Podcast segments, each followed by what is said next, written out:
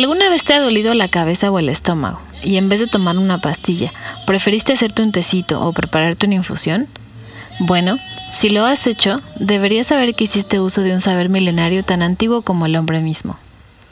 Hola, soy Valeria Calzón Sin Rabel de Colectivo Motus y hoy les platicaré sobre la herbolaria.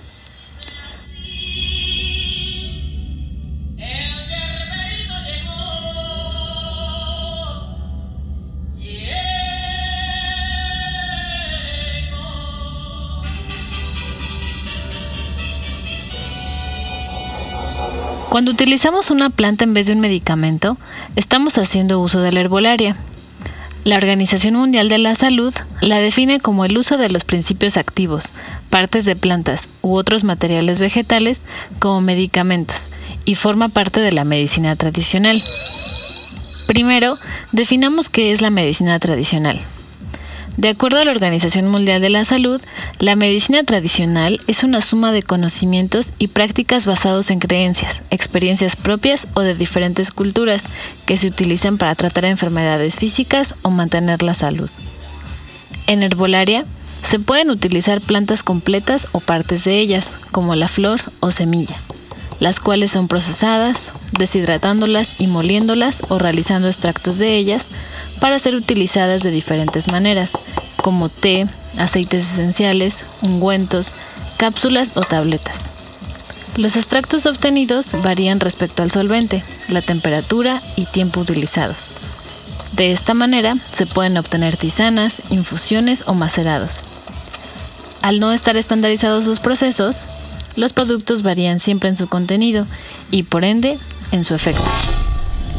En México, la herbolaria es parte importante de nuestra cultura y nuestro país se posiciona en segundo lugar a nivel mundial en plantas medicinales al contar con 4.500 plantas documentadas. Y, de acuerdo a la Secretaría de Salud, al menos el 90% de la población ha utilizado alguna por lo menos una vez en su vida. Pero, ¿por qué preferimos tomarnos ese tecito en vez de una pastilla cuando algo nos duele? Existen varias razones. La primera es por los limitados servicios de salud que existen en algunas zonas, ya sea porque están aisladas o son de difícil acceso. En algunas zonas rurales suele representar la primera o única opción de tratamiento. En África, por ejemplo, existen más curanderos que médicos. Otra razón es que la medicina tradicional tiene gran confiabilidad debido a la carga cultural e histórica de cada país. Además, esta manera de atenderse suele ser más accesible y económica que la atención alópata. Es interesante mencionar que su uso aumenta cuando la medicina convencional no resulta efectiva en el tratamiento de una enfermedad, como en el caso del cáncer o nuevas enfermedades infecciosas.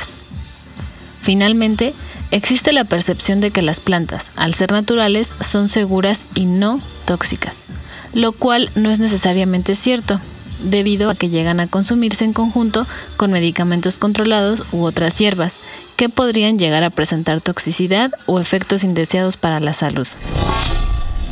Sin embargo, entre la medicina tradicional y la ortodoxa o alópata se puede construir un puente. Las plantas son ricas en varios compuestos y metabolitos secundarios como fenoles o taninos que tienen propiedades antioxidantes. Estos compuestos o principios activos pueden aislarse para convertirse en fármacos utilizando la investigación etnofarmacológica. Esta investigación es importante ya que describe las especies utilizadas, elabora un análisis físico y químico de su contenido y lo prueba en modelos in vivo e in vitro para comprobar la actividad atribuida, además de su toxicidad. Es importante mencionar que un 30% de los medicamentos utilizados en la medicina convencional son de origen vegetal y después se producen de manera sintética. En 1804 se aisló el primer compuesto farmacológico, la morfina, lo cual se obtuvo de las semillas de la amapola y es utilizada ampliamente junto con sus derivados en el manejo del dolor crónico.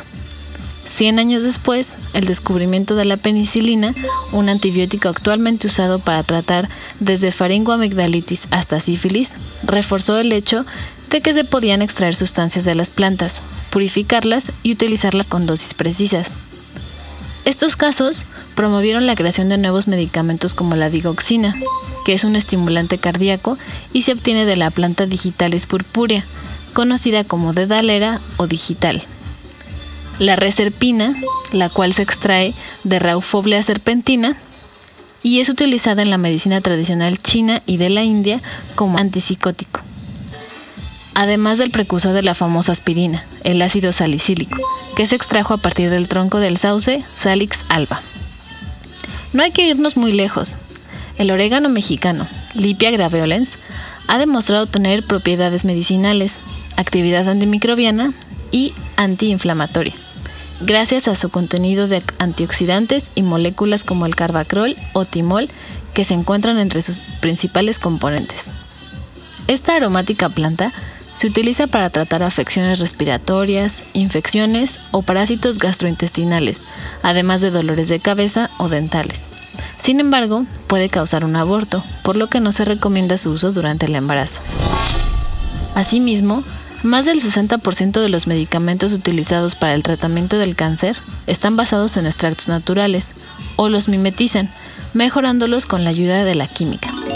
Un ejemplo de ello es la vimblastina, la cual es extraída de la planta Cataranthus roseus y ha ayudado a salvar miles de vidas como tratamiento en la leucemia linfoblástica aguda, un cáncer muy común en niños y cuyo tratamiento oportuno lleva a tasas de sobrevivencia de más del 90%. Como vemos, las plantas nos ofrecen, además de alimento, medicamentos. Sin embargo, aunque sea fácil de conseguir estos remedios en las tiendas naturistas de confianza, antes de consumirlas, necesitamos cerciorarnos de lo que estamos comprando. El hígado es el principal órgano implicado en el metabolismo de cualquier sustancia ajena al organismo, incluidos los productos herbolarios. Y aunque cabe destacar que no cualquier producto ingerido hará daño a nuestro organismo, algunos factores que pueden contribuir a causarnos toxicidad son el almacenamiento inadecuado, la contaminación de las plantas con productos químicos, metales pesados o microorganismos, la adulteración, el mal etiquetado de los productos o la identificación taxonómica errónea de las plantas. En conclusión, antes de tomarnos ese tecito, revisemos las etiquetas. Es importante que conozcamos las propiedades, funciones, dosis en las que debe ingerirse y si hay alguna contraindicación o efectos secundarios. Nos gustaría saber qué piensas. Escríbenos en nuestras redes sociales en Facebook, Twitter e Instagram como Colectivo Motus. Si quieres volver a escuchar esta cápsula, busca el podcast de Colectivo Motus en Spotify. Nos escuchamos en la siguiente.